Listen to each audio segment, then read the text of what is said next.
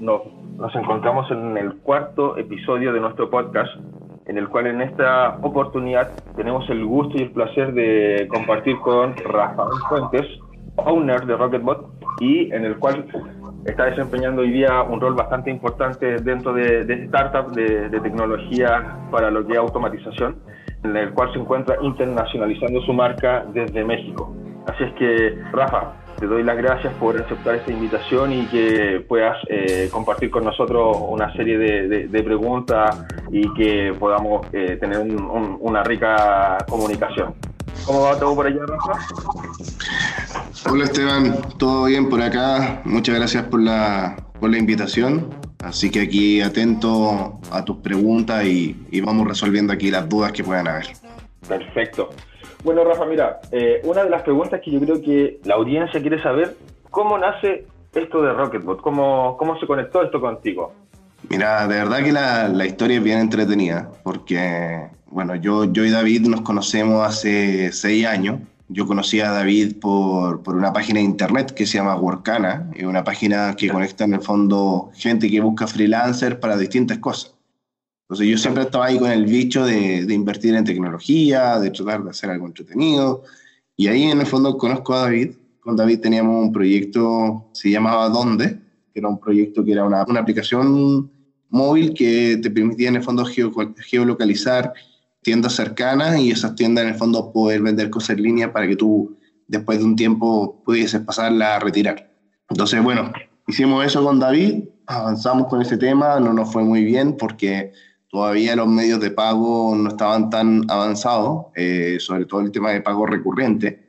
Por lo tanto, nosotros teníamos que todos los fines de mes cobrarle telefónicamente a las pymes. Nosotros cobrábamos 5 lucas mensuales por el servicio y terminó volviéndose una locura.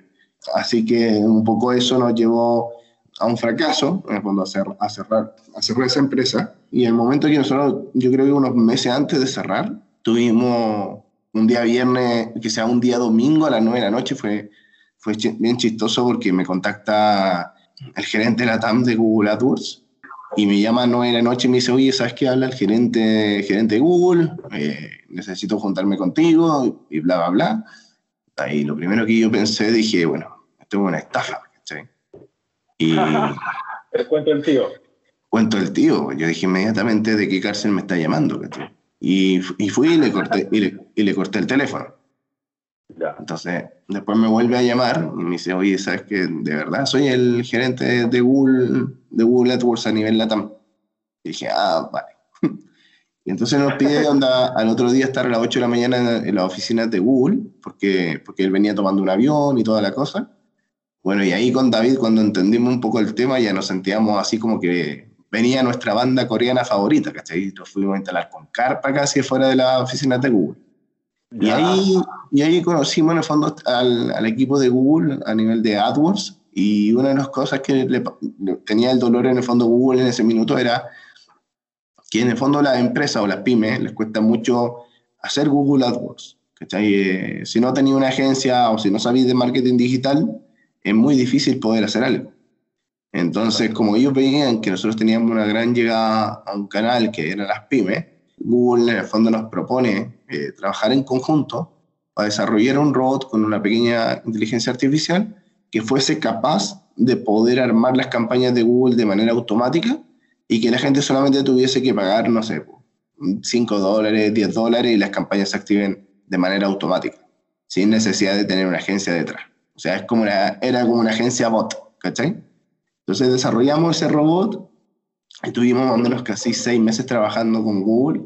Eh, en ese minuto no sabíamos nada de automatización. Y lo entretenido es que Google nunca eh, no nos ofreció dinero. O sea, ya. Google nos dice, nos dice en el fondo que esto iba a ser un gran aprendizaje y que esto no iba a servir para el futuro. ¿Cachai? Eso fue un poco... La, la, la infraestructura, por así decir. Exacto, Google nos pasó infraestructura, Google nos pasó en el fondo eh, gente, gente dedicada al proyecto. Eh, nosotros teníamos contacto directo con un equipo en, en, Irlanda desarrollando esto, así que ahí fue, fue bien entretenido. Eh, resulta que después de un tiempo ya Google decide en el fondo cancelar el proyecto eh, por nuevo alineamiento, etcétera Y nosotros ahí con David quedamos como tirados, ¿cachai? Y dijimos, bueno, ¿qué ahora qué hacemos? Y en ese ahora que hacemos, eh, formamos una consultora y como sabíamos este tema de, de crear robots, empezamos a crear robots para algunas compañías. Y, empezamos, y nunca, bueno, y ahí está un poco lo que también le ha pasado a usted algunas veces, que en el fondo empecé a dar cuenta de que los robots no es tan fácil mantener la estabilidad. ¿cachai? O sea, podía automatizar un proceso, pero la estabilidad de, de los robots a veces se complejiza por distintas cosas o sea, velocidad del internet y así velocidad de los equipos, etc. Entonces, uno, de los, uno, de los, problemas que teníamos era intervenir esos robots, ¿cachai? O sea, cómo interveníamos los robots en el momento que ya estaban construidos y había que eh, hacerle mantenimiento, porque todos estos robots eran construidos a puro código. Y ahí con David nos empezamos a volver locos. Más bien por ahí... estaban haciendo bajo demanda o, o personalizado. Exacto, exacto. Entonces hicimos eso y en un minuto dijimos, no, aquí nos vamos a volver simios, eh, este tema no va para ningún lado y dijimos, bueno, aquí la única manera es desarrollar una herramienta y que la herramienta tenga estandarizado eh, el código y que los programadores todos ocupen el mismo código, porque como los programadores todos eh, programaban como ellos pensaban, era muy difícil en el fondo poder mantener esos robots. Y bajo esa premisa, en el fondo, nace Rocket. Y ahí Rocketbot, si no me equivoco, la primera versión eh, salió como en marzo del 2018 y tenía cuatro o cinco funcionalidades. O sea, no, hacía más que eso. Era solamente que en marzo más o menos del 2018 sale la primera versión.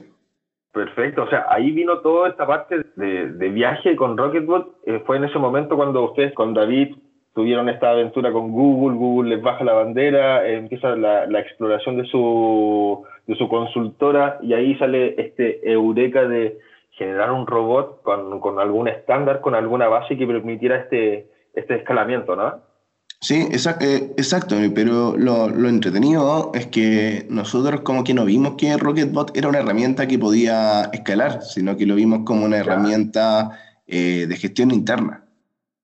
Pero, pero después de un periodo de tiempo trabajando con los clientes, eh, nos pasó como que, como que un cliente nos dice así como, oye, ¿sabes qué? Esto se parece a algo que yo vi el año pasado en una feria en Estados Unidos. Y le dijimos, bueno, ¿y te acordáis cómo se llamaba? Y ahí nos dice, bueno, esto, esto era, la, la, plataforma se llama UiPath. Y ahí entendimos que, que, había todo un mercado de esto detrás. Que había un UiPath, que había un Automation Anywhere, que había un Blue Prism, etcétera y en ese momento, como con David, tomamos una. Fue, la, gran pregunta, ¿no? Dijimos, ¿seguimos haciendo proyectos o desarrollamos un software y, y, escalamos a nivel global? Y ahí fue la decisión, en el fondo, de, de, crear Rocketbot ya a un nivel mucho más, más pro, un nivel mucho más corporativo y que fuese una herramienta que, en el fondo, que hoy día pueda competir con, la, con las tres grandes. Exacto. ¿Ustedes la crearon 2017-2018? ¿De ahí parten con, con Rocketbot? Mira, en marzo del 2018 sale la primera versión de Rocketbot. Nosotros creamos la empresa en septiembre del 2018, pero la primera factura de licenciamiento sale en mayo del 2019.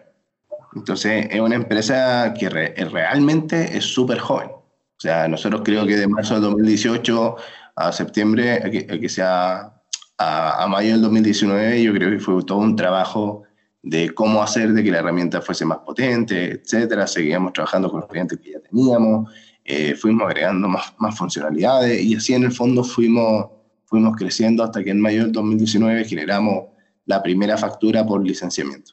O sea, el, el, recorrido ha sido corto, rápido o, o, quizás también un poco... Eh, súper acelerado respecto a del 2018 de la primera factura que tuvieron en el 2019 a lo que es hoy día 2020. Y Rafa, eh, sobre ese mismo, eh, ahí quiero hacerte una pregunta sobre lo mismo que comentaste tú. Ustedes son una empresa, dos o tres años ya en el mercado, en desarrollo, una startup.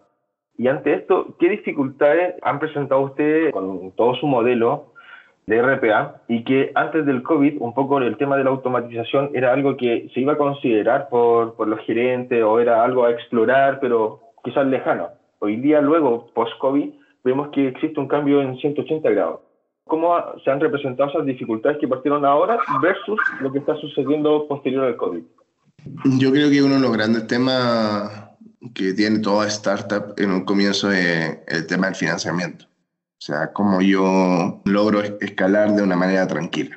Nosotros cuando creamos Rocketbot y queríamos escalar, sabíamos que la única manera de poder escalar era teniendo inversión. Yo creo que me tocó visitar cerca de unos 10, 15 fondos de inversión a ir a presentarle lo que era Rocketbot y presentarle un modelo que tampoco estaba aprobado, que era el modelo de licenciamiento. Era ir a, vender un producto que estaba recién en boga, es decir, eh, no había mucha masificación. No, no, había, cero masificación. O sea, en ese minuto, empresas donde estaban era porque habíamos hecho robot a código y nunca le habíamos vendido una licencia. O sea, estoy hablando de clientes como un Sky, clientes como Samsung, que son clientes importantes, pero que no, no, nunca habían pagado por una licencia. Entonces, finalmente ese, ese modelo de licenciamiento nunca estuvo probado. Y tuvimos la suerte en el fondo de que, que uno de los fondos tuvo la visión de, de ir con nosotros. Eh, y significó un crecimiento súper super rápido desde el minuto que nosotros recibimos inversión. Y ahí es súper importante, yo creo también, la visión que tiene el emprendedor, sobre todo de, software de, como el nuestro, no solamente de RPA, sino que cualquier software de negocio, que es justamente también pensar en esa masificación acelerada y en la internacionalización. Hay muchos inversionistas que te dicen, no, primero Chile. Yo de verdad, todos los emprendedores, yo siempre les trato de decir, ¿saben qué? Internacionalicen lo más rápido. ¿Por qué? ¿Y, por qué? Y hay una lección súper aprendida. Está la lección del 18 de octubre. Cuando ocurre el estallido social, y, me imagino que a ustedes también les pasó, pero eh, noviembre y diciembre las ventas se nos fueron a hacer. Y, y, quiénes son los que solventaron en el fondo esa operación? Fue, fueron los países de afuera. Y ahí yendo un poco al tema del antes y el después del COVID, sí, nosotros con, con el antes del COVID, eh, yo creo que tuvimos, tuvimos dos cosas que salieron, salieron muy buenas. Antes del COVID ya había un, un crecimiento de Rocketbot. Perdona, pero estoy con una alergia. No te preocupes. Antes del COVID veníamos con un aceleramiento bien interesante, pero cuando viene el COVID también, también vino algo súper importante para nosotros, que fue el tema de Garner. Entonces, finalmente, el hecho de que Garner no haya publicado en su marketplace y el tema del COVID, como que de alguna manera todo esto se aceleró. ¿Por qué? Porque muchas empresas empezaron a buscar la manera de cómo automatizar sus procesos, hacerlo en el fondo que fuesen autónomos, porque la gente no iba a estar, no iba a estar trabajando en la oficina. Entonces, había que encontrar esa manera y, y claramente eso aceleró mucho el proceso. Eh, ahí, por ejemplo, a, nivel de número, es muy interesante, por ejemplo, en mayo del 2019, nosotros teníamos, ah, perdón, septiembre del 2019 nosotros teníamos cuatro clientes, que fue cuando levantamos el fondo de inversión. Perfecto. Terminamos en diciembre del 2019 con cerca de 30 clientes. Eh, ahora en el fondo 2020 tenemos 160.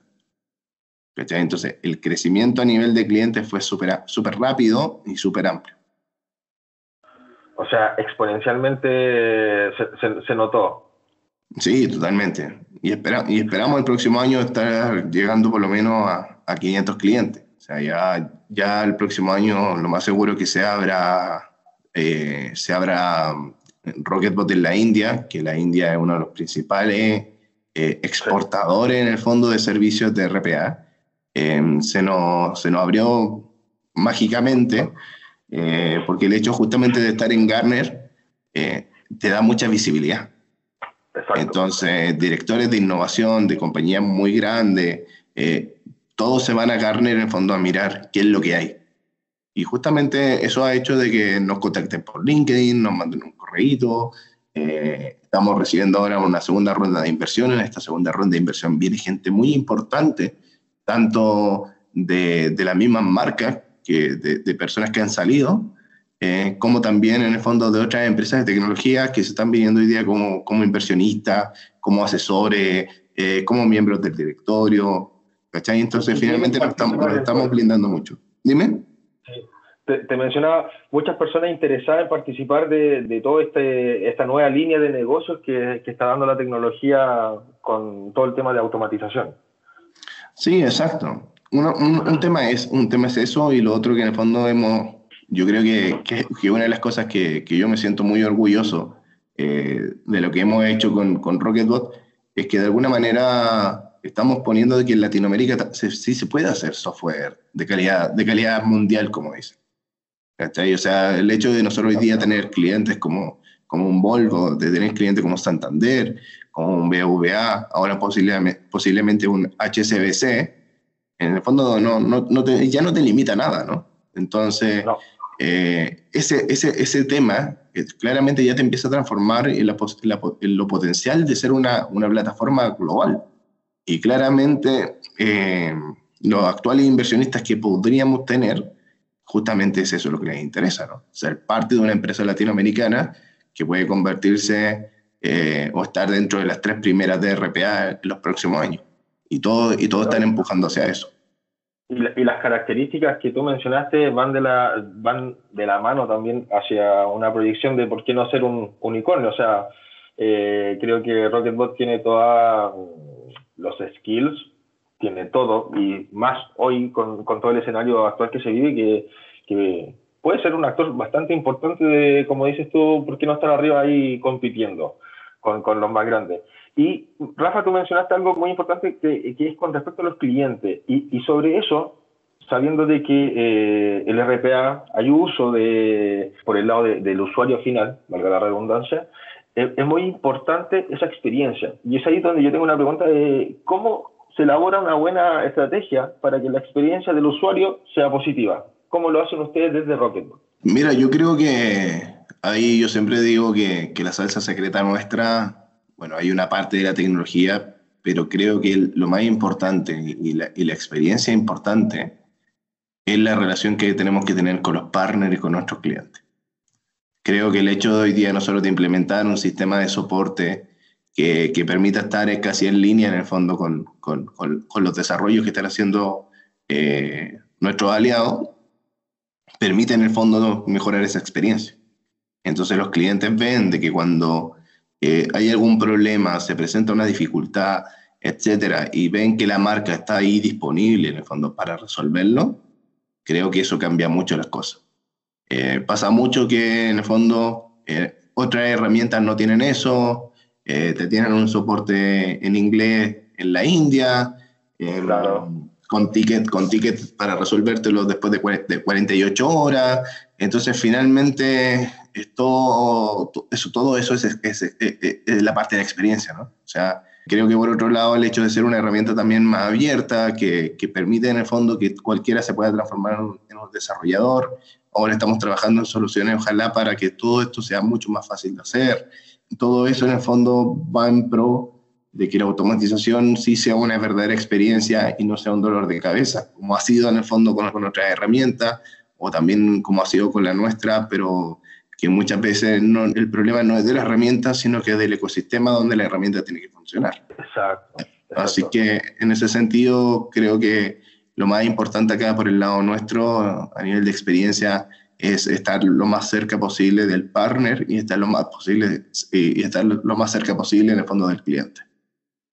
Yo creo que eh, lo que mencionaste tú, que ese ecosistema entre el cliente, el partner y ustedes como fabricante o, o marca, hace un circuito súper virtuoso respecto a todo lo que se pueda hacer o diseñar en este ecosistema con este tipo de integración. Entonces, a mí me gusta mucho eh, cómo ustedes vienen trabajando y cómo están desarrollando su estrategia. Yo, yo, creo que se está viendo plasmado y se están viendo en algunos resultados. También nosotros eh, trabajamos con, con Rocketbot y, y hemos visto cómo ha evolucionado y ha ido mejorando muchas de, estas bondades y también en la práctica cómo se resuelven problemas o inquietudes de cara al usuario. Entonces, creo que esa parte por el lado de la experiencia eh, la están trabajando muy bien y se notan los resultados como mencionaba anteriormente.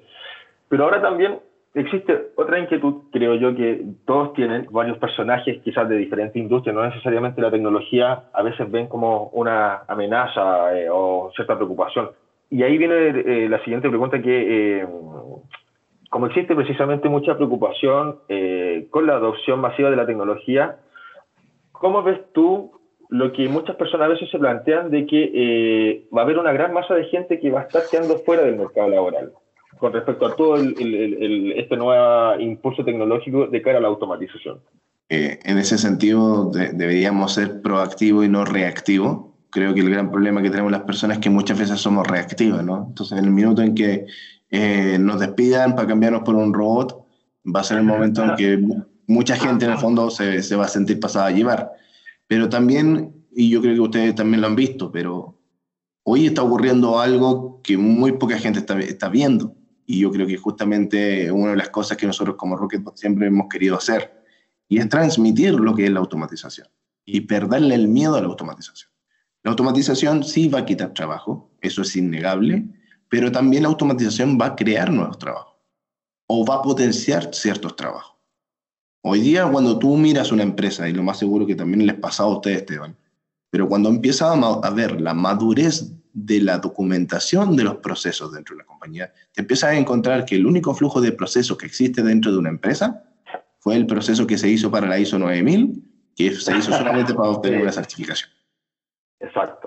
Pero no existe una cultura a nivel de proceso, no existe una cultura de optimización de procesos dentro de una empresa. Entonces sí creo, por ejemplo, que las personas de hoy día sí se tienen que capacitar en el tema de proceso. Y no desde el punto de vista de procesos de calidad, sino desde el punto de vista de los procesos, cómo yo optimizo los procesos para que puedan ser automatizados. Y ahí hay una gran oportunidad, porque tú tienes cuántas áreas dentro de una empresa. Tienes, tienes compras, tienes tesorería, tienes contabilidad, tienes finanzas, tienes recursos humanos, etc. Y hoy día hay una gran oportunidad de hacerse especialista dentro de tu área de negocio. O sea, ¿cuánta gente hoy día conoce los procesos de recursos humanos que podría a lo mejor hacer una especialización en procesos y ser experto en automatización de procesos de recursos humanos? Y eso es algo que no estamos viendo y lo más seguro es que en tres años más sí exista. Nosotros hemos estado viendo, por ejemplo, en un banco en Bolivia donde, donde esa figura existe, ya existe. Entonces, dentro, dentro de las áreas ya tienen una persona que está en el fondo levantando los, los, procesos, viendo qué se puede automatizar, qué no, si no se puede automatizar, cómo lo optimizamos. Y en el fondo, y es una persona que elabora los documentos que luego van al COE y el COE evalúa para ver si en el fondo el proceso se automatiza o no se automatiza. Entonces después ya empiezan, empiezan a haber otro tiempo también en el fondo de, de cargo. O sea, es súper importante que hoy día dentro de cada área exista alguien que sepa automatizar, aunque sea en el nivel básico. Porque así, así como hoy día alguien también automatiza en macro, también existe la posibilidad en el fondo de automatizar procesos, no a nivel de programación, pero sí en el fondo ocupar lo, lo, lo, mayor posible en el fondo de low code en, en, en los procesos. Y eso, por ejemplo, en este banco también se está haciendo. Entonces, ¿qué es lo que hizo el banco? El banco vino y identificó dentro de cada área quiénes eran los top en generación de macro, tablas dinámicas, etcétera.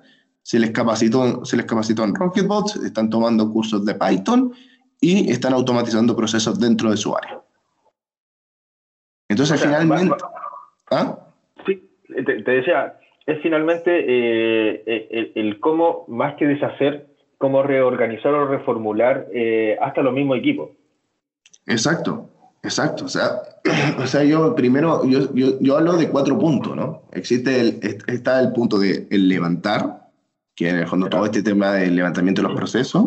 Está el tema de construir, que es el tema en el fondo de automatizar. Después hay otro tema que yo digo que es el controlar. También se necesitan controllers de proceso. Y el controller de proceso perdónenme a lo mejor lo de tecnología, pero yo siento que no debería estar en tecnología. En tecnología debe preocuparse de que en el fondo las máquinas de los robots estén funcionando, pero quien se tiene que preocupar de que el robot esté corriendo tiene que ser el analista de negocio y el dueño del proceso.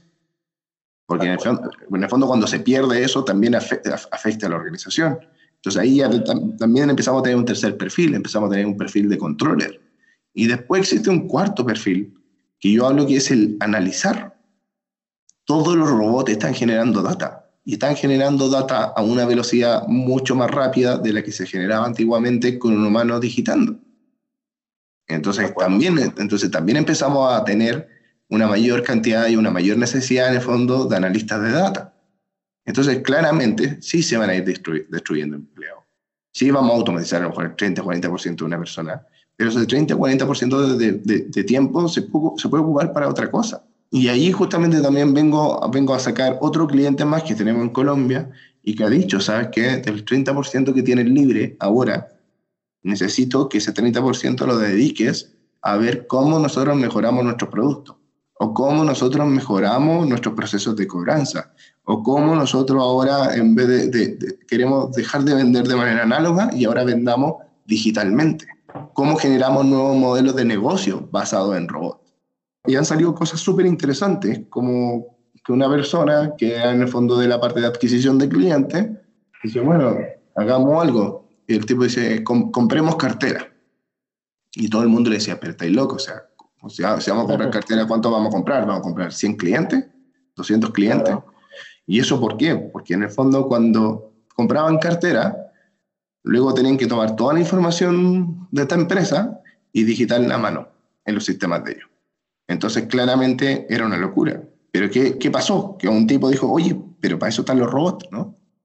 Entonces, ¿qué hizo la empresa? La empresa fue, fue donde su competencia y le compró cartera de 10.000 clientes. En seis semanas ya estaban traspasados los clientes con el uso de los robots. Pero eso de quién viene? Viene de la gente que ya no está haciendo el tema de estar digitando, estar haciendo tareas repetitivas, que le quita el tiempo y le quita la posibilidad de pensar y la, la posibilidad de crear. Entonces, finalmente, ¿quiénes están ganando frente a la automatización? Las personas y también están ganando la empresa. Entonces yo creo que eso, eso es lo bonito de la automatización, pero sí no, no podemos hacerlo ciegos de que hay compañías que lo único que les interesa en el fondo es hacer automatización y, y, y ahorrar y disminuir costos. Y que, y que muchas veces, y que muchas veces yo también yo trato de transmitir que el ahorro de costo es un resultado, pero no puede ser el objetivo. Completamente de acuerdo. De hecho, eh, una de las cosas que, que, me quedo con lo que estabas mencionando eh, con respecto al tema de, de, de, las actividades a veces rutinarias que te desenvuelve el día a día de, en el trabajo, es que este espacio de, de poder trabajar con los robots les permite a la gente sacar la, la, cabeza del agua y poder tener una panorámica mucho más amplia para darle doble clic y lo que mencionabas tú, o sea, que esta misma gente diga, ah, mira, podríamos mejorar esto, optimizar esto otro, eficientar por aquí, por allá. Entonces, yo creo que eso también ha sido como eh, de bastante valor de cara a cómo los clientes o las organizaciones también con su, propia, su propio equipo pueden ir mejorando. Así es. Así es. Y ahí es súper importante también el tema de un poco ahí, Esteban, que yo lo he ido conversando con varias universidades acá en Chile, con organizaciones gubernamentales, que no hay, no hay nadie preocupado por el tema de la automatización. Entonces, por, por, ejemplo, a nosotros nos llama mucho la atención, y ahí el lunes va a haber un webinar muy interesante con, con una organización que se llama Épico en Ecuador. Épico es la entidad gubernamental enfocada en innovación y transformación digital del gobierno de, de, Ecuador. Y ellos están full con nosotros con el tema de transformemos a la gente, generemos programas de capacitación, la gente que hoy día está cesante, entrenémosla en proceso, entrenémosla en armar COI, entrenémosla. Los tiempos están así súper, súper motivados. Y por ejemplo en Colombia también hicimos algo así para muchachos, que son muchachos en riesgo social, eh, donde entrenamos 130 muchachos en, en Rocket. De los 130 quedaron finalmente 30 que se lograron certificar y de los 30, 7 ya encontraron trabajo. Entonces nosotros también hemos ido empujando mucho eso, pero no hemos encontrado con trabas súper importantes, por ejemplo, acá en Chile, de que no hay ni una universidad que se haya tomado esto en serio y no hay ninguna entidad gubernamental que tampoco lo haya hecho. Entonces también hay un tema ahí de preocupación de cómo, cómo hacemos de que la gente se suba al barco y no se quede abajo. Porque justamente lo que nosotros hemos conversado con Ecuador y con, y con Colombia, que nos dicen, no, nosotros queremos ser exportadores de capital humano. Nosotros queremos, queremos exportar a los mejores desarrolladores de RPA, queremos exportar a los mejores levantadores de procesos.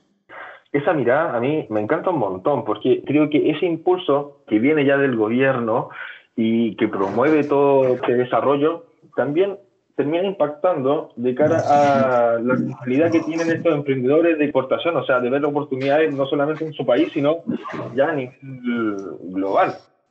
Exacto, exacto. Y por ejemplo, yo, ahora me llevé la sorpresa de, de, conocer un partner acá en México. Ellos tienen semillero en universidades. Y hoy día tienen 200 desarrolladores repartidos en el mundo. Y los tipos siguen generando semilleros y, van, y van capacitando muchachos que vienen de la universidad y que vienen, yo de verdad te digo, la universidad, más allá de darte una base, no te prepara para el mundo laboral. Pero esta empresa se prepara, se empieza a preparar a los chicos un año antes de que salgan y cuando salen de la universidad inmediatamente salen con un trabajo e inmediatamente salen a, localizarse fuera de su país, a generar en el fondo demanda, a generar mayor, consumo, o sea, hay, hay, un efecto positivo importante de, este tipo de políticas, ¿cachai? O de acción en el fondo que se empiezan a hacer. De hecho, en ese mismo tenor, con respecto a lo que era la transformación digital y cómo esto se está viendo en Ecuador, en México, desde, la, desde el gobierno hacia lo que es privado. Y ahí tengo una consulta para lo que es Chile. Antes de, del COVID-19, estábamos hablando de la transformación digital como un reto necesario para cualquier eh, organización empresarial. Pero ahora, eh, en el nuevo escenario global que nos encontramos, ¿qué deberían hacer las empresas hoy? ¿En qué nivel de transformación digital está el tejido empresarial de, en nuestro país? ¿Cómo lo hayas tú, Rafa? ¿Cómo estamos parados en Chile? Yo creo que estábamos súper bien en tema de transformación digital. Creo que había una, una adopción súper interesante pero sí, insisto, y, ahí soy súper majadero, de que, de que la transformación digital que estamos viviendo estaba solamente pensada desde el, desde el lado del front, ¿no? desde, desde el lado del cliente. Pero cuando uno se, Exacto, entonces cuando uno se, se mete con el tema del RPA, te empieza a meter ahí en las raíces de los procesos y de la operación, te empiezas a dar cuenta que finalmente no existe una transformación digital en el back de que todo lo que nosotros vemos a través de una aplicación móvil bonita, de una página web bonita, etcétera, generalmente conlleva un trabajo manual del otro lado. Y ahí es donde uno se sorprende y dice, bueno, ¿qué, qué pasa aquí? ¿Qué pasa con la transformación digital? ¿no? Y, yo creo que uno de los grandes problemas del COVID eh, es que vino a reducir mucho los presupuestos de transformación digital. Eh, me ha tocado ver en muchos países de que los gerentes de transformación digital ya no están en sus puestos de trabajo, eh, de que los presupuestos de transformación digital se acotaron porque en el fondo con esto no es una, una, gran necesidad, sino que había mucho, había muchos presupuestos para hacer cosas entretenidas, pero nada para hacer algo muy profundo. Entonces, entonces claramente sí en Chile había una adopción mucho más fuerte, eh, y no solamente de parte de, la, de las empresas, sino que también de parte de las personas. En Chile mucha gente sabe mandar un correo electrónico, eso es diferente, por ejemplo, con México. No todo el mundo sabe mandar un correo electrónico. O no todo el mundo sabe ocupar una aplicación móvil de un banco. sí, yo creo que en Chile existe una adopción mucho más grande con respecto a ese, tipo de situaciones. Pero sí que hay un desafío ahora mucho más grande, sí, sí lo viene. Yo no sé cuánto tiempo en el fondo mm, va a significar esto del COVID. ¿Cuánto va a significar también el tema de una segunda ola o una tercera ola que se, que se habla mucho? Eh, pero sí, por ejemplo, nosotros tenemos, vemos, vemos clientes, eh, sobre todo nos, ha tocado mucho en México, que tiene que ver con, con que son tanto los niveles, la cantidad de transacciones mensuales que se generan y que en el fondo se han visto también afectados mucho en que la, gente, la gente de alguna manera tiene miedo igual a juntarse con otras personas. Entonces hay muchos procesos que son análogos, que tiene que ver con que un, un agente o un vendedor se junte contigo y la gente no quiere eso.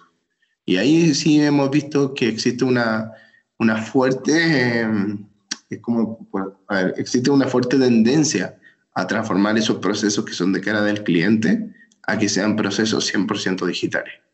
Y eso no solamente lo hemos estado viendo en México, sino que también lo hemos estado viendo en Colombia, también lo hemos estado viendo en Perú y ahora último en Chile, de decir, bueno, ¿cómo yo evito de que la gente vaya a mi sucursal y haga el proceso en el fondo de manera online a través de la web, a través de un chatbot o a través en el fondo de, un formulario.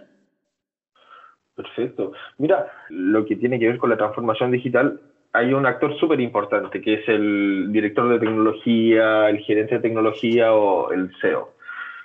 ¿Cuál crees tú que va a ser el papel que tiene que empezar a desempeñar hoy día el CEO en esta transformación o en esta eh, metamorfosis post-crisis social o dentro de la crisis social, post-COVID o dentro del COVID, ¿cuál crees que va a ser el papel que va a tener eh, el SEO?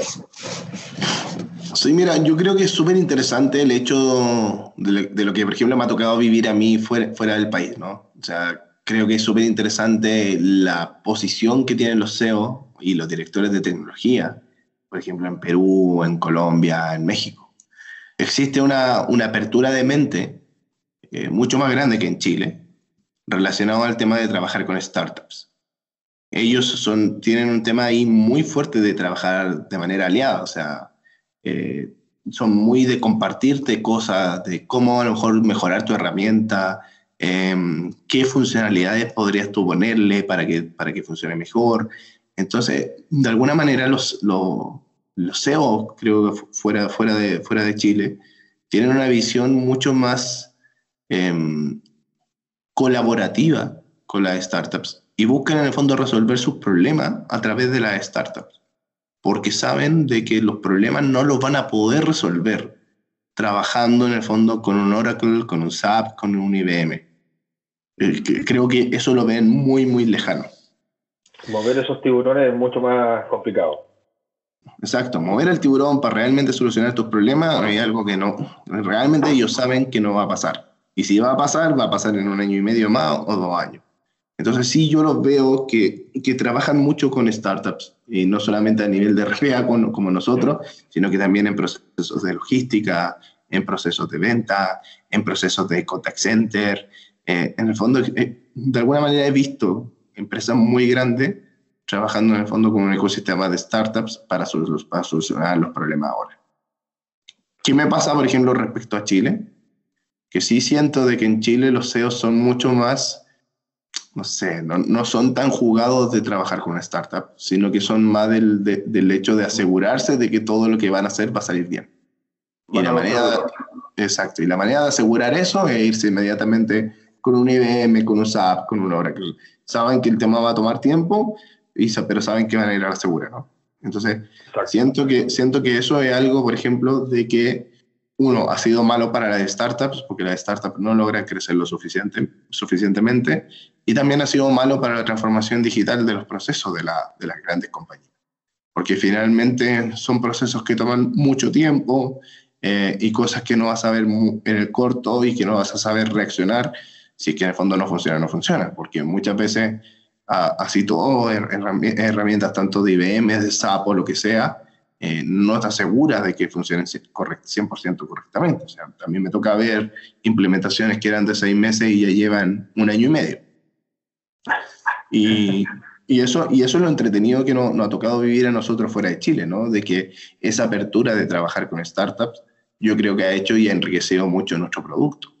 Eh, nosotros ahí tenemos un cliente súper entretenido que un cliente, que es el cliente que fabrica lo, todo lo que son los motores de, de aviones Airbus. Eh, y hoy día es súper entretenido ver cómo, cómo, hoy día cada pieza del motor está controlada a través de Rocketbot. O sea, cada falla, cada la posición dentro del motor, o sea, está todo controlado, está todo controlado y orquestado a través de Rocketbot. Entonces, ¿pero por qué, y por qué pasa eso?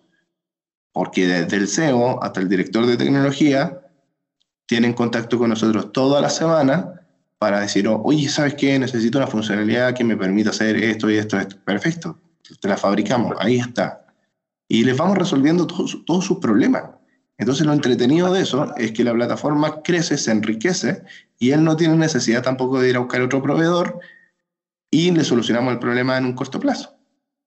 Eso yo creo que es súper importante, el rol que tienen que asumir los CEO, los directores de tecnología, eh, de, ahora en adelante y ojalá una, una, apenas partió el COVID, de aliarse con las startups, porque las startups son las que van a resolver los problemas en mucho menos tiempo. Y ser un poco más empático también con, el, con las empresas a nivel nacional, o sea, de, de darle ese espacio de que también puedan crecer, como decías tú, que muchas veces no termina sucediendo y se termina cortando el queque por eh, la Big Tech, podríamos llamarlo así, de, Chile. Sí, exacto. Bueno, a, nosotros nos pasó. A nosotros recién hoy día las compañías chilenas se están acercando a nosotros. pero en el minuto cuando nosotros partimos, todo el mundo nos cerró las puertas. A diferencia en el fondo de otros países, donde los países sí nos abrieron las puertas, donde grandes bancos nos abrieron las puertas. O sea, nosotros no entendemos, por ejemplo, cómo podemos trabajar con un Santander, con un BVA, eh, hasta con un banco español que es el Sabadell, eh, y en Chile no hemos logrado entrar, por ejemplo, en un BCI, que, que, habla mucho de innovación, que habla mucho de startups, pero ni siquiera nos han dado la posibilidad, por ejemplo, de hacer un piloto. Entonces, entonces esas, son, esas son cosas que yo siempre digo, eh, si nosotros queremos, y, y, todos queremos que Chile no exporte cobre y que exportemos tecnología, o sea, todos tienen que ser parte de ese, de ese ecosistema y de ese trabajo. Y, y creo que un cambio cultural. Exacto. Sí, sí yo, yo también eh, creo que por ahí va el tema, o sea, eh, finalmente somos dueños de nuestras propias decisiones y acciones, entonces si cada uno de nosotros nos hace ese cambio cultural o ese, eh, ese romper ese paradigma respecto a las startups chilenas, finalmente también el ecosistema chileno va a verse permeado por la falta de acceso y escalamiento de las mismas startups que hoy día se están dando. Exacto, así mismo es. Bueno, mira, de hecho también con respecto a eso mismo, Rafa, eh, nos comentaste mucho con lo que tiene que ver con esta expansión de, de Rocketbot. Y ya nos comentaste un poco tu mirada y, la panorámica que has tenido en, diferentes países donde ya hoy día Rocketbot está trabajando y, está presente. Ahí viene la, la, pregunta de cómo ha sido esta experiencia de internacionalizar la marca y por otro lado también posicionarla en la región. Sí, mira, yo creo que es súper interesante porque nosotros siempre pensamos en que había que internacionalizar de lo más rápido posible. Y, y, es por un tema de estrategia, de posicionamiento. Eh, queríamos abarcar la región y, ser los primeros, los número uno acá. Eh, entonces dijimos, bueno, lo, lo, que tenemos que hacer primero es internacionalizar rápido. Y, creo que una de las cosas primeras que en el fondo tiene que hacer cualquier emprendedor, si no tiene los recursos suficientes en el fondo para a lo mejor venirse a México y emprender en México, el hecho de, ir ahí a nuestro país hermano que que es Perú. Perú está a dos, tres horas en avión. Nosotros con David nos quedamos en hostales de cinco lucas diarias. Entonces, de verdad que tú decís cinco lucas diarias por dos semanas, estáis hablando con suerte de 60 lucas, 70 lucas. Em, luego de eso... Es poder. ¿Cómo? Querer es poder. Exacto, entonces, entonces yo, yo siempre converso a veces con emprendedores y todos me dicen, no, lo que pasa es que internacionalizar es muy caro. Y le digo, a ver, ¿por qué es caro? No, porque hay que iniciar actividad en el país. Le dije, mira, yo, yo llevo ya, no sé, dos años, dos años en Colombia y todos mis clientes en Colombia nos pagan directo a nosotros acá en Chile. O sea, no he tenido que iniciar actividad en Colombia. Y después, y otra cosa te dice, no, es que es muy caro eh, viajar y probar.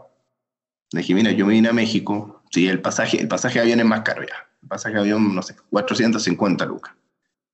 Pero acá te encontré un Airbnb en una zona muy buena, tipo Providencia, por 240 lucas diarias. Podía almorzar por 3 lucas diarias. Entonces, finalmente no es tan caro. Pero sí lo importante y acá es un tema que yo siempre, ahora último, yo siempre lo ofrezco a, a los emprendedores, utilicen redes. Hay que utilizar redes, quiénes son los concentradores de demanda, empezar desde ya a generar reuniones, por ejemplo, afuera, a generar interés, a tener un viaje y, y ya tener las reuniones realizadas. O sea, yo, por ejemplo, nosotros nunca nos fuimos a Perú a probar. No, nosotros nos fuimos a Perú con cerca de 20 reuniones hechas desde Chile.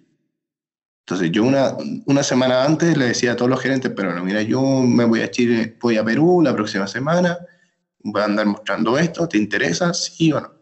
Pues así me interesa. Y, y, asignaba en el fondo cerca de, de dos reuniones por día. Una en la mañana y una en la tarde. Y el objetivo principal era generar un caso de éxito. Y ya con ese caso de éxito en una empresa importante, realmente el resto se empieza a sumar. Y así fue en el fondo Perú. Luego saltamos a Colombia. Yo creo que Colombia fue un poco ahí de, de suerte el hecho de que hayamos llegado allá, porque nos presentaron un cliente y el cliente inmediatamente dijo, sabes que tengo muchos problemas con cierta herramienta, eh, quiero ver si ustedes también lo pueden hacer, lo hicimos, funcionó y el cliente inmediatamente dijo, los quiero acá. Entonces ahí finalmente fue Colombia, empezamos con ese mismo caso de éxito, empezamos a abarcar otros clientes, ese caso de éxito eh, fue muy bueno porque una, es una aseguradora muy grande de allá y que hoy día nos permite tener el control del 70% del mercado de las aseguradoras de Colombia. Hoy día nosotros tenemos el 70% de las compañías de seguro colombianas son, trabajan con nosotros. Y de ahí en el fondo fue el salto, el, salto, el salto natural que tiene que tener cualquier startup que en el fondo en México. México es un mercado gigantesco, o sea, solamente Ciudad de México son cerca de 20 millones de habitantes. Y es lo que vive en el fondo en, en todo Chile. Entonces te empiezas a dar cuenta que finalmente los procesos se multiplican por 10, que, todo, todo, todo, se multiplica por 10.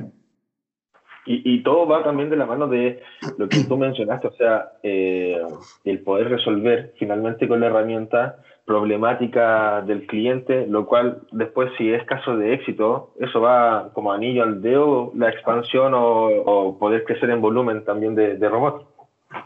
Exacto, entonces finalmente siempre, siempre la estrategia nuestra ha sido hacer un soft landing nosotros mismos, con reuniones en el fondo, como te decía, ya, ya realizada, y generar un caso de éxito y luego de ese caso de éxito comenzar a expandir.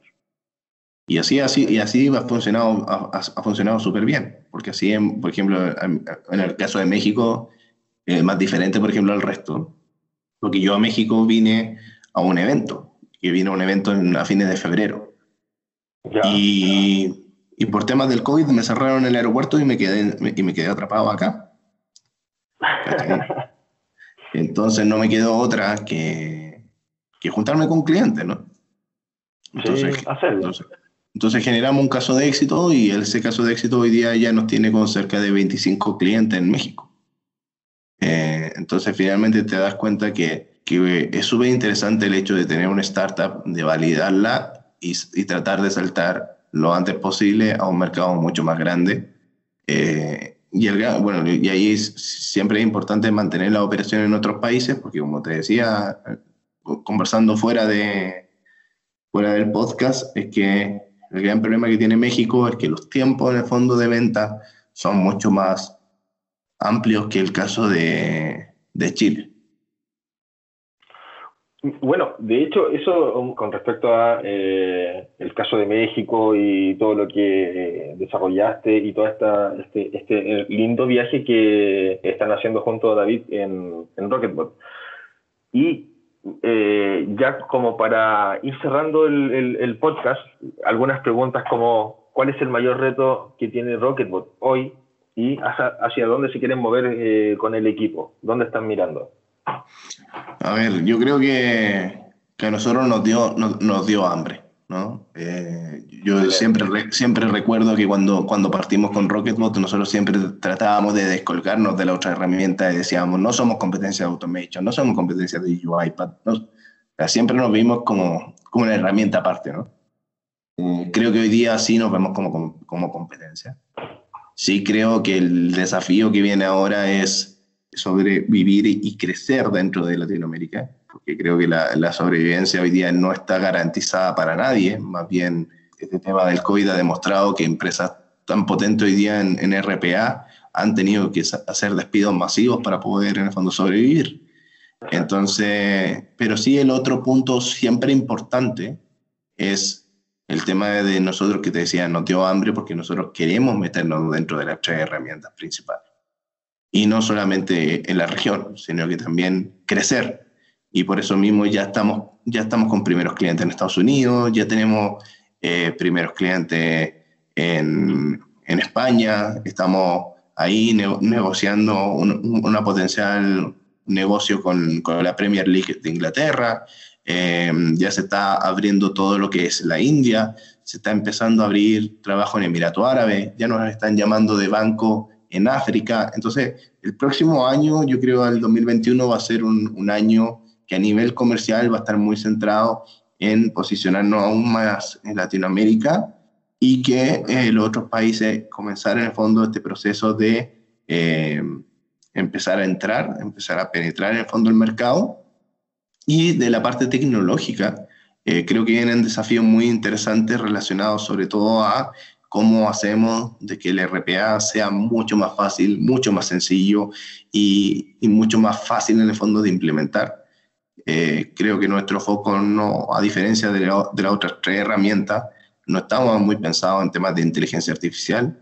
Por eso nosotros también hoy día estamos haciendo una alianza muy importante con Google eh, para que Google sea el motor de inteligencia artificial de Rocketbot. Nosotros dijimos, ¿para qué nos vamos a poner a, desarrollar nosotros motores si los motores ya están, ya están diseñados y hay un montón de dinero invertido ahí, ¿no? Eh, entonces, pero sí nosotros queremos enfocarnos en eso, en generar un ecosistema de soluciones que permitan mejorar los procesos de distintas maneras. Por ejemplo, conversábamos mucho el otro día con David el, el, hecho de poder tener a lo mejor una plataforma que te permita generar chatbots sencillos de interacción, pero que sean chatbots gatilladores de proceso, no, no un chatbot conversacional, eh, pero que sea parte en el fondo de, todo, de toda la suite. Entonces, ahí hay varias cosas en el fondo eh, que estamos buscando para justamente posicionarnos como una herramienta más enfocada en el proceso como tal más allá del fondo de eh, centrarnos en el tema de inteligencia artificial, que como te decía hace un rato, eh, Google, Amazon y Azure ya lo tienen, ya lo tienen resuelto hace un, buen rato. O sea, se nos viene eh, un, un, horizonte bastante entretenido, ambicioso y lleno de, de, de, nuevas funcionalidades y de, de, mejora, obviamente, por el, por el lado de, la herramienta y por el lado del negocio esta expansión y evangelización a nivel global. Y ahí también, para ir cerrando, la última pregunta, Rafa, eh, con todo esto que hemos conversado, eh, ¿cuál es el impacto que quieren marcar como Rocketbot? ¿Dónde, ¿Dónde, quieren hacer esa diferencia? ¿Dónde, ¿Dónde se quieren diferenciar? ¿Cómo, ¿Qué tan grande quieren también que sea este impacto? O sea, como, como te decía, a ver, yo creo que hay dos tipos de impacto que nosotros buscamos un impacto que tiene que ver a nivel de negocio, que el hecho de, de, ser, de ser una herramienta que realmente, como, como decimos nosotros, democratiza el acceso a la tecnología eh, con academias, certificaciones, eh, licencias de desarrollo gratuitas, etc. Eso es un punto. Pero yo creo que el punto más importante, y, y creo que Latinoamérica lo necesita, es transformarnos en, esa, en ese software B2B que se transforma en una, en una plataforma de clase mundial. Creo que este tipo de cosas eh, y este tipo de focos son muy importantes para todos, para todos nosotros, para, todos para todas las personas. O sea, yo creo que a mí me impactó mucho el hecho de empezar a ver el tema de startup, cómo las startups se empezaban a posicionar, cómo crecían, cómo daban empleo, etc. Eh, y creo que una de las cosas que me, me llevó a hacer una startup era, fue eso, el tema hoy día es que ya cuando empiezo a hacer una startup que en el fondo empieza a generar ese impacto y, ya empiezo a resolver eso, uno empieza a pensar en otras cosas, ¿no? Y uno dice, bueno, ¿por qué en Chile, habiendo tan buen talento, no están exportando software? ¿O por qué software que hoy día son tan conocidos en Chile, por qué no se internacionalizan? ¿Por qué hoy día no están en Gartner? Claro. Entonces, justamente un poco el foco que queremos lograr es ese, es decir, oye, si, nosotros pudimos, todos pueden, ¿no? Vamos, súbanse la, a la micro y, y, desde Chile exportemos software a todo el mundo. Posicionemos, posicionemos software. Hay ERP chilenos, perfecto. Agarremos ese ERP chileno y metámoslo en Gartner y vamos a venderlo mundialmente. Claro.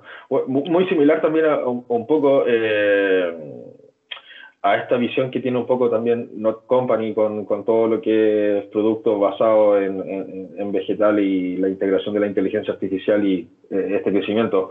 Eh, o sea, ustedes también buscan en ese impacto eh, romperla, hacerla a lo, a lo grande. Sí, exacto. Exacto, y que sea, y que sea un caso de éxito para todos los, para todos los muchachos que hoy día están en la universidad y que están, y que están desarrollando software y que quieren emprender de que realmente vean de que una empresa sí, sí, sí comenzó a exportar a, los dos meses de crecimiento, que sí logró meterse en Garner a un año de su primera factura, que sí logró internacionalizarse en cuatro países en año y medio, que sí en el fondo es capaz de, recibir inversión. Ahí tengo ahí una, noticia un poco entretenida, que ayer recibimos nosotros una, una valorización importante y hoy día ya Rocketbot está valorizada en 8.8 millones de dólares. O sea, lograr eso en un año y medio no solamente es para nosotros, sino que lo puede hacer cualquier, lo puede hacer cualquier otra startup. El tema en el fondo es poner el foco ahí y como te decía yo hace un rato Esteban y lo conversamos, el tema es cómo el ecosistema dentro de Chile permite de que las startups lleguen a esas valorizaciones. Exacto. O, si no, te queda otra que eh, muchas veces estar buscando afuera finalmente este, este crecimiento esta, o poder escalar. Eh, ese ecosistema a nivel nacional es muy importante también para hacer esa diferencia eh, en innovación, como mencionas tú. Sí, es, muy importante. Es muy importante de que las empresas entiendan de que si, si apoyamos startups nacionales, la startup nacional contrata gente dentro del país, eh, se consume más, eh, tenemos la posibilidad de transformarnos en una empresa exportadora. O sea, el impacto que, que, hay en el fondo, si las empresas chilenas entienden de que hay que trabajar con startups dentro de Chile, eh, puede ser, el impacto puede ser muy positivo, muy positivo. Y hay que perderle el miedo en el fondo a eso, a, probar startups, a trabajar con startups, a hacer un piloto con startups. Yo sé que hay muchas startups dispuestas a ser pilotos, entonces hay que, hay que, hay que abrir en el fondo esa puerta en el fondo de, eh, de oportunidad, de dar la oportunidad de que hagan un piloto. A nosotros, a nosotros de verdad, yo siempre, lo digo, y, y, el otro día me tocó, que en una call me tocó encontrarme con el director, de, con, con, el ex director de operaciones del Banco de Chile.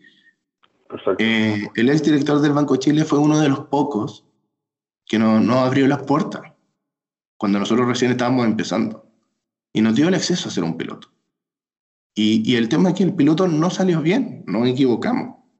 Pero yo siempre le, siempre le digo, esa vez yo le decía a Patricio, le dije, Patricio, de verdad te agradezco de que no hayas abierto las puertas, porque sí, porque a pesar de que nos equivocamos, el aprendizaje para nosotros fue gigante. Exacto. Fue gigante. Y hoy día Rocketbot es Rocketbot gracias a que tú nos abriste las puertas y, y nos permitiste ver cuáles fueron nuestros errores y cómo mejorar. O sea, eh, como yo creo que como es el viaje de todo emprendedor hay que tener esa, esa humildad como para poder ver los errores y que los errores son finalmente los que te terminan, eh, son los músculos que uno termina fortaleciendo, tonificando para poder eh, posicionarse y poder crecer como compañía. Así mismo es, y si, y si, y si nadie nos da, la, nos da la herramienta para poder ejercitarnos, no, no, seguimos, nos seguimos quedando ahí. Exacto. Bueno, eh, Rafa, en honor al tiempo, eh, ha sido una tremenda entrevista la, la, la que te hemos hecho. Eh, eh hemos recorrido desde cómo nació Rocketbot, la transformación digital, el, ecosistema empresarial, el ecosistema eh, del emprendedor chileno, los retos que tienen como, como Rocketbot y el impacto que también quieren causar. Eh, te agradezco estos 50, 55 minutos que, que hemos estado y eh, obviamente te quiero dejar invitado para más adelante junto a David quizás hacer un, un nuevo episodio donde podamos compartir ya de Rocketbot quizás 2020, 2021, perdón, y, y, y cómo marcha el año. Eh, Rafa, eh, no sé, ¿dónde te pueden seguir? ¿Dónde los pueden eh, contactar? ¿Cuáles son las redes sociales donde los oyentes los, puedan seguir? Sí, mira, ahí siempre en, LinkedIn estoy muy presente. Rafael Fuentes Candia me encuentran. después ya también me pueden escribir a mi correo, que es rafael.rocketbot.cl y así que también si hay por ahí emprendedores, startups que están iniciando y ven de que de alguna manera podemos trabajar en conjunto eh, y que también yo siempre estoy, estoy buscando, ¿no? Estoy buscando startups que estén trabajando con inteligencia artificial, que estén haciendo cosas con machine learning o process mining, etcétera. Eh, o sea, no duden en contactarse con nosotros si es que quieren probar algo, pilotear, etcétera. Perfecto. Muy bien, Rafa te doy las gracias y espero que nos podamos encontrar más adelante y el mayor de los éxitos para lo que resta del año 2020 y todo lo que va a ser el periodo 2021 para Rocketbot y todo el equipo de, eh, todo el equipo de trabajo finalmente. Así es que gracias Rafa y esperemos vernos en otra ocasión. Vale, muchas gracias Esteban. Ahí un abrazo también para todo el equipo de Blue Latam y, y espero que el COVID nos deje por ahí reencontrarnos, ¿no? Sí, por supuesto. Así será, aunque sea en el hospital. Esperemos que no. Exacto. Dale. Un abrazo, Esteban. Que esté muy bien. Un abrazo. Chao. Gracias. No se olviden seguirnos, no se olviden comentarnos, no se olviden darnos like. Eh, desde ya los dejo nuevamente y cordialmente invitados y nos vemos en la próxima sesión. Un gusto, que estén muy bien.